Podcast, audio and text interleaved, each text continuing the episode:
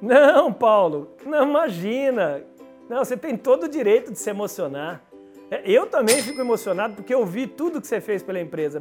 Meus parabéns. Isso, essa promoção sua é mais do que justa. Um forte abraço, até mais. E aí, meu amigo, minha amiga, tudo bem? Olha só, você é empresário, você é líder, gestor e quer aprender quando você deve realmente promover, igual essa promoção que aconteceu para esse funcionário Paulo, então você está no vídeo certo. É um dos momentos mais gostosos realmente do trabalho dentro de uma empresa. Aqui, nesse vídeo, você vai aprender quando você deve promover um liderado. Bora? Bora brilhar? Bem-vindo, vem!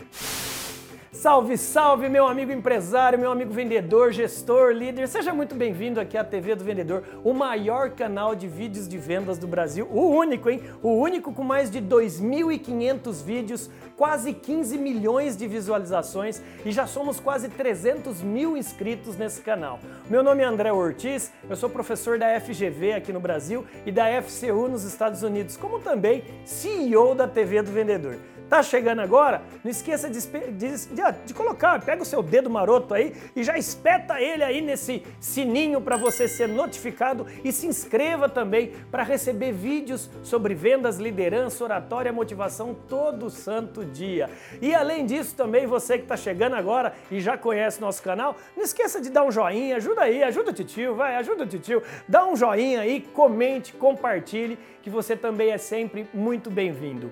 Quando devo promover meu funcionário. Olha só, pessoal, a promoção, ela deve ser realmente reconhecida, ela deve ser comemorada. Não é você só dar porrada no liderado e exigir para ele, mas também você regozijar, né? Você pegar a bandeira da alegria e fazer com que toda a equipe entenda que aquilo é uma premiação. Então, eu quero aqui colocar quatro pontos com vocês. Número um, é, você vai é, promover um liderado quando ele é altamente competente e altamente motivado. O que, que acontece? Ele tem uma competência, ele já sabe tudo o que ele faz e ele também sempre tem o bezê, o brilho nos olhos para aprender, para aprender sempre mais. Número dois, ele deve ser promovido quando ele faz esse duplo movimento. Ele gera para a empresa e para a equipe menos despesas e mais lucros. Isso, ele sempre pensa em a equipe em um departamento e a empresa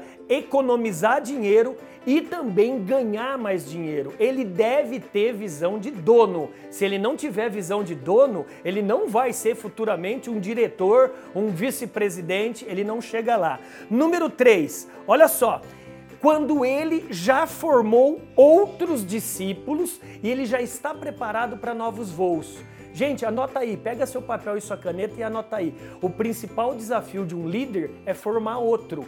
Então, quando esse funcionário ele já criou um discípulo que faz tão bem ou melhor que ele, ele já está disposto a alcançar novos degraus realmente dentro da hierarquia da empresa. E por último, ele deve ser uma usina de novidades. Ele deve sempre trazer novas práticas de gestão Gestão é processo e novas práticas de liderança. Liderança é relacionamento. Então, meu amigo, minha amiga, de maneira bem sucinta, bem objetiva, eu tentei aqui trazer nesses quatro pontos quais os reais momentos para você pensar em promover esse liderado. E detalhe, hein? Se você não promover um talento, esse talento ele vai procurar, ainda mais hoje em dia com a geração Z e Y, ele vai procurar ser reconhecido em uma outra empresa.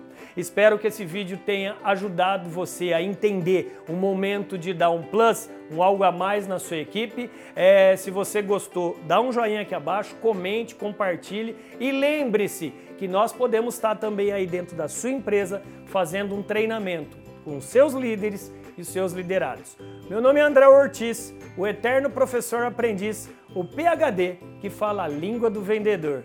Bora, bora brilhar. Você pode estar até apagado, apagada. Fique tranquilo, o mundo está esperando seu brilho. Bora.